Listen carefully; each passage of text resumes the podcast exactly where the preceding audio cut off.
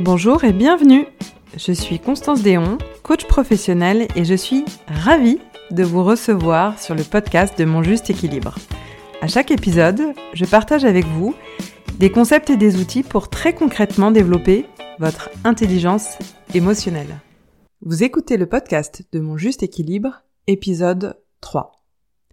Dans cet épisode, je vais vous présenter comment est mesurer l'intelligence émotionnelle et en quoi c'est important d'avoir quelques principes clés de cette mesure? Je vais utiliser le terme de quotient émotionnel, ou QE, son acronyme, pour désigner l'indice de mesure de l'intelligence émotionnelle.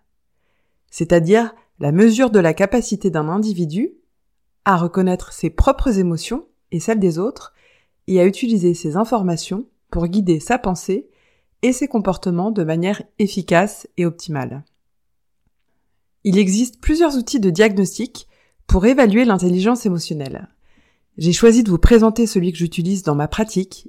Il s'agit de l'Emotional Quotient Inventory, ou EQI, son acronyme, parce que c'est l'instrument d'évaluation du quotient émotionnel le plus reconnu et le plus utilisé au monde, validé scientifiquement. Plus de 3 millions de personnes ont déjà passé ce test et il a été développé à partir de 17 années de recherche scientifique. Alors, en quoi consiste ce test? Il s'agit d'une auto-évaluation, un questionnaire de 133 questions. Mais pour vous donner plus de contexte, je vous propose de jouer au Trivial Poursuite revisité par mes soins. Et oui, c'est un jeu où vous jouez avec vous-même. Imaginez le plateau de jeu découpé en cinq parties ou cinq camemberts représentant chacun une dimension de l'intelligence émotionnelle.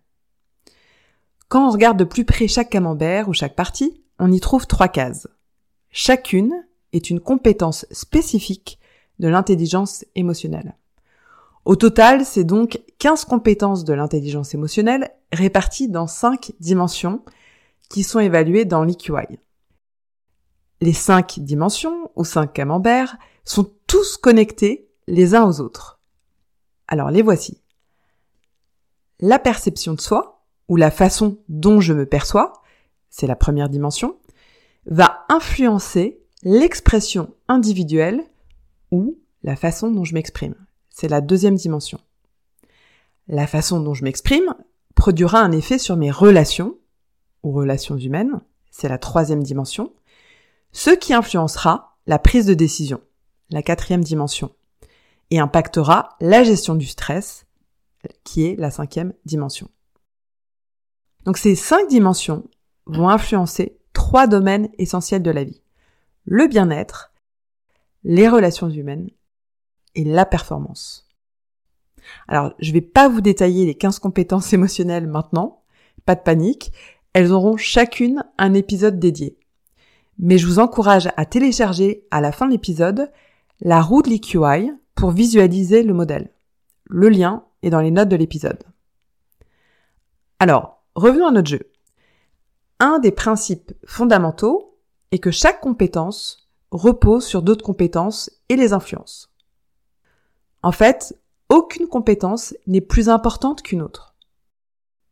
Le modèle est circulaire parce qu'il n'y a ni point de départ ni point d'arrivée il y a des équilibres et des déséquilibres entre les compétences. Et même si c'est tout à fait humain d'aller regarder la compétence au score le plus bas en premier quand on reçoit son, analyse, en fait, il n'y a ni bon ni mauvais score. Il n'y a ni bon ni mauvais profil. Un fonctionnement peut être efficace dans un contexte et moins propice dans un autre. Prenons l'exemple de Fabrice. Fabrice a la compétence de la réalisation de soi très haute et la compétence de l'amour propre basse. Dans un contexte professionnel, on peut imaginer qu'il a de fortes ambitions, de grandes aspirations, mais qu'il a du mal à croire en lui et à dépasser ses échecs sans se dévaloriser.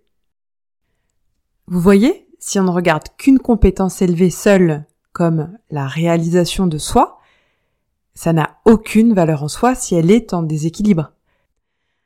Bon, alors peut-être que vous êtes déçu, vous dites ok, cette histoire d'équilibre, déséquilibre, mais alors comment on fait pour gagner des points? Alors le but du jeu, c'est de réduire les déséquilibres entre les compétences, en s'appuyant sur vos compétences les plus développées. Et c'est ce qui me plaît dans le travail d'analyse du quotient émotionnel selon le modèle de l'EQI, ce sont quatre choses. La première, c'est l'approche nuancée. On parle d'équilibre et de déséquilibre, et c'est pour tout le monde pareil. Ensuite, c'est une approche positive. On s'appuie sur ses forces. Troisièmement, c'est une approche optimiste. Les résultats peuvent évoluer à la hausse, contrairement au quotient intellectuel, par exemple. Et enfin, la quatrième chose, c'est que c'est scientifiquement éprouvé. Enfin, la valeur ajoutée de faire le test du quotient émotionnel quand on souhaite développer son intelligence émotionnelle, c'est que c'est un gain de temps. C'est un accélérateur de prise de conscience sur nos schémas émotionnels et un révélateur de nos comportements du quotidien, en révélant les forces et les axes de développement. Avant de clôturer cet épisode, je vous propose de vous auto-évaluer sur chacune des cinq dimensions de l'intelligence émotionnelle, selon la perception que vous avez de votre degré de développement. 1 étant le plus bas et 5 le plus fort. La première dimension, c'est la perception de soi. C'est la connaissance de soi. C'est la façon dont on se voit et on se comprend intérieurement. Ça englobe notre perception de nous-mêmes, notre acceptation, notre amour propre et la confiance en nos capacités. On y trouve également la compréhension de nos émotions et de leur influence sur nos pensées et nos actions, ainsi que l'alignement de nos valeurs et du sens que l'on donne à notre vie. Cette dimension répond à la question suis-je réaliste dans la manière dont je me perçois La deuxième dimension, c'est l'expression individuelle c'est la communication. C'est notre capacité à agir de façon autonome et à exprimer de façon constructive et recevable nos idées, nos opinions et nos ressentis. Cette dimension répond à la question devrais-je m'exprimer davantage? La troisième dimension, c'est celle des facultés relationnelles. C'est notre capacité à nouer et à entretenir des relations basées sur la confiance et la compassion, à comprendre, à valider et formuler un point de vue différent et à agir de façon responsable pour le bien de l'équipe, de l'organisation ou de la communauté. Cette dimension répond à la question existe-t-il de meilleures façons de créer des liens au niveau personnel La quatrième et avant-dernière dimension, c'est celle de la prise de décision. C'est l'action.